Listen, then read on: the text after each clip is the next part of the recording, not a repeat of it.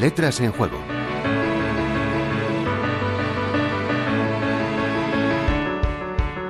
Si visitan ustedes el norte de Madrid, no deberían hurtarse a sí mismos el placer para los sentidos que supone ir al Real Monasterio de San Lorenzo del Escorial. Un monumento que de hecho es más que un monasterio, pues alberga en su interior una basílica, un palacio real, un panteón, una biblioteca y un colegio, amén del consabido monasterio, claro. Esta maravilla de estilo herreriano, patrimonio de la humanidad, fue considerado desde su construcción, se finalizó en 1584, como la octava maravilla del mundo. Si nos hacen caso y lo visitan, mientras contemplan, por ejemplo, los Tiziano, Van Dyck, Giordano, Rivera que lo adornan, acaso se les vengan a la mente muchas expresiones para definir el lugar, pero es posible que haya una en la que no pensarán y que a la postre es la que le viene al pelo al magnífico complejo. Se armó la de San Quintín.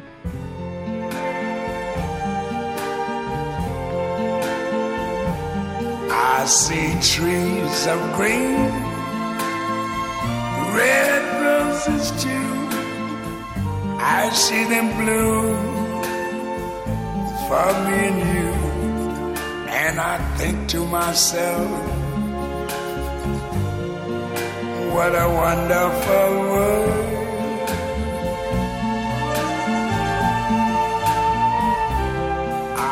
Cuando utilizamos esta expresión, queremos significar que algo, un encuentro, una reunión, un acto público, por ejemplo, acabó mal, con bronca, con pelea. ¿Y qué tiene que ver entonces con la majestuosidad del monasterio del Escorial? Pues que la batalla de San Quintín fue el origen de este precisamente. Hay que remontarse a 1557, aunque la cosa venía de antes. Los reyes de Francia, Enrique II, y de España, Felipe, también II, nunca habían tenido una relación, lo que se dice amigable. De hecho, estaban más que enfrentados. Los intereses del primero eran apoyados por el papado, lo que le valdría al católico Felipe una excomunión, mientras que los de este en esta ocasión recibían la ayuda de Inglaterra, pero solo porque el Austria estaba casado con María Tudor. Y en medio de todo el fragor estaba Italia, cuyos territorios eran los que de hecho se disputaban Francia y España.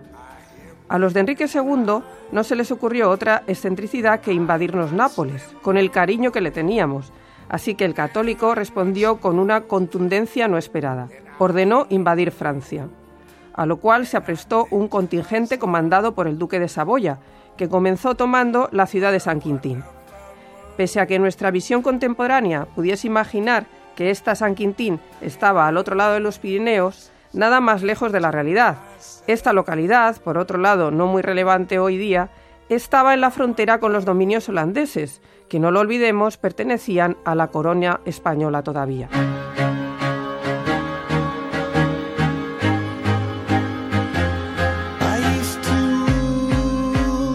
El caso es que los franceses se indignaron sobremanera y el 10 de agosto de 1557 se produjo un violento intento de recuperarla, degenerando la cuestión en una gran batalla en la que los franceses perdieron 12.000 hombres por tan solo tres centenares de bajas del ejército español. Más adelante caería Calais, un poco antes de que Francia las viera venir muy turbias y firmara la paz de Cato Cambresis en 1559. La contundencia de la victoria de San Quintín fue tal que para nuestra paremiología quedó el refrán, se armó la de tal, y para nuestro patrimonio el Real Monasterio de San Lorenzo, que Felipe II, acaso sintiéndose culpable por no haber podido asistir, le pillaba algo a desmano, ordenó construir para conmemorar tan importante victoria sobre uno de nuestros dos seculares enemigos. En realidad la batalla no fue tan definitiva. Los franceses nos seguirían dando una de cal y tres de arena, Incluso nos devolvieron la invasión con el rey etílico y todo en el siglo XIX. Y los ingleses, bueno, los ingleses casi siempre nos las han dado de arena. Siempre. ¿Para qué nos vamos a engañar?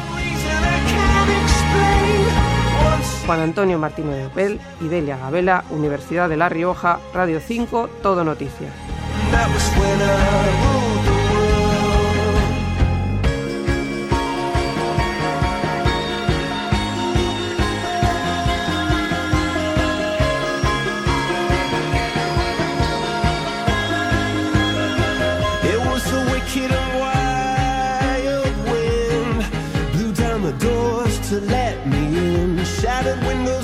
Sound of drums.